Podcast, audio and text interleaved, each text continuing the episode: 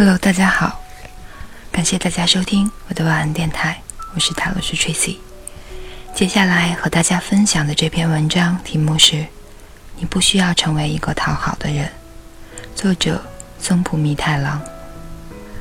我有一个很要好的朋友，我们都很欣赏对方，曾经相约找机会合作，也经常推心置腹的交谈。我和他不仅是好朋友。在工作上也保持良好的关系，但是有一次，我突然感到很难过。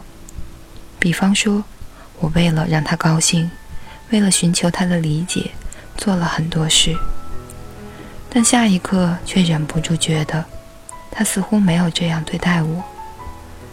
我把他当成好朋友，他会不会也这么想？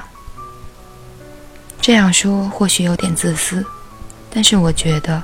我们双方对待这段关系的热情并不相同，内心越来越不安。这时刚好出现了问题。我们在聊天时，他说的一句话让我很受打击，几乎因此一蹶不振。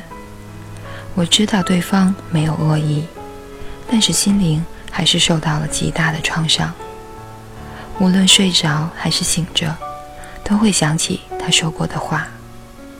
无奈之下，我只好找他出来谈一谈，告诉他：“你说的话让我很受伤，我无法工作，也食不下咽，损失惨重。”他当然立刻道歉，只说因为自己发言不慎，伤害了别人。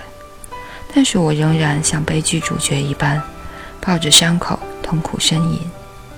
然而这时候，我也突然发现问题的原因。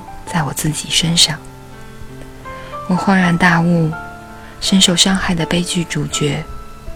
我发现我在故意扮演这样的角色，虽然已经不是小孩子了，但是我为了吸引他的注意，假装自己受到伤害，而且连我自己都没有觉察到在演戏，就好像说谎成瘾的人，谎话说久了之后。连自己也会信以为真。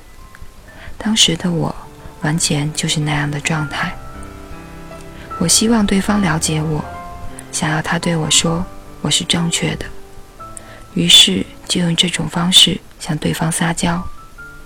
我为什么不惜用这种手法确认对方的想法？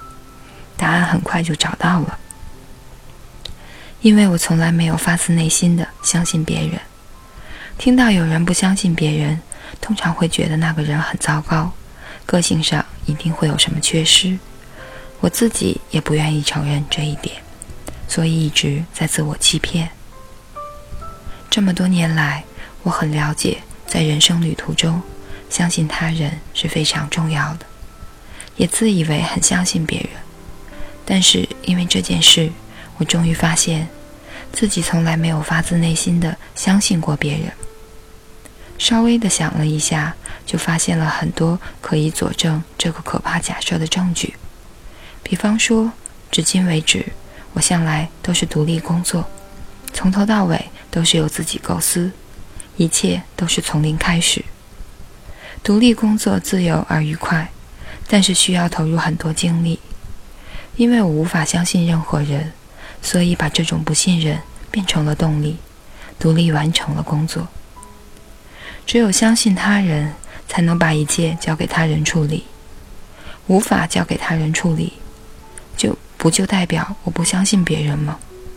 我对自己引导出的结论感到极度的震惊。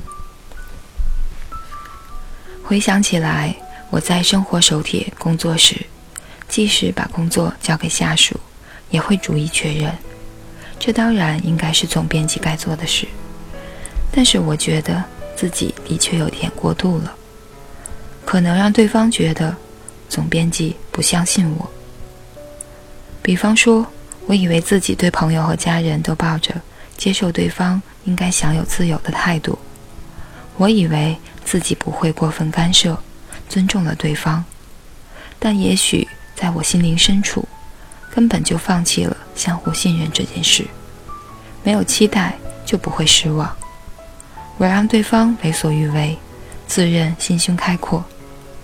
无论在恋爱关系或是亲子关系中，如果不出言干涉、确认，就无法放心。不就是因为无法相信对方，怀疑对方所致吗？进一步而言，我喜欢旅行，喜欢独处，喜欢仔细观察事物。仔细思考后，发现我必须亲眼看、亲眼确认、彻底调查才会放心。到头来，我只相信我自己。我认为这一切都证明了这一点。中学时代，同学的妈妈无条件相信我，但我并没有练习相信他人。我在自己内心发现了如此根源性的问题，不禁呆然。我发现了自己身上关键性的缺失，我终于知道我缺了什么，于是我得救了。佛教中的顿悟就是了解自我，虽然离顿悟还很远，但是我把自己的人生拼图上所缺的那一大块拼上了。那个朋友让我发现了自己的问题，我向他道谢：“你简直救了我一命，真的很感谢你。”朋友一脸错愕，但我再度体会到，他是我的好朋友。未来的人生路上，我要努力相信他人。只要不断练习接受他人、相信他人，有朝一日，或许可以相信他人，至少自己会因此发生改变。但是，也许会有无论如何都无法相信他人的时候。那就把这种不信任化成为动力。我在人生路上找到新的迈步方式，于是，在我的周围出现了新世界。以上就是这篇《你不需要成为一个讨好的人》。感谢大家收听，我是塔罗斯 Tracy，晚安，好梦。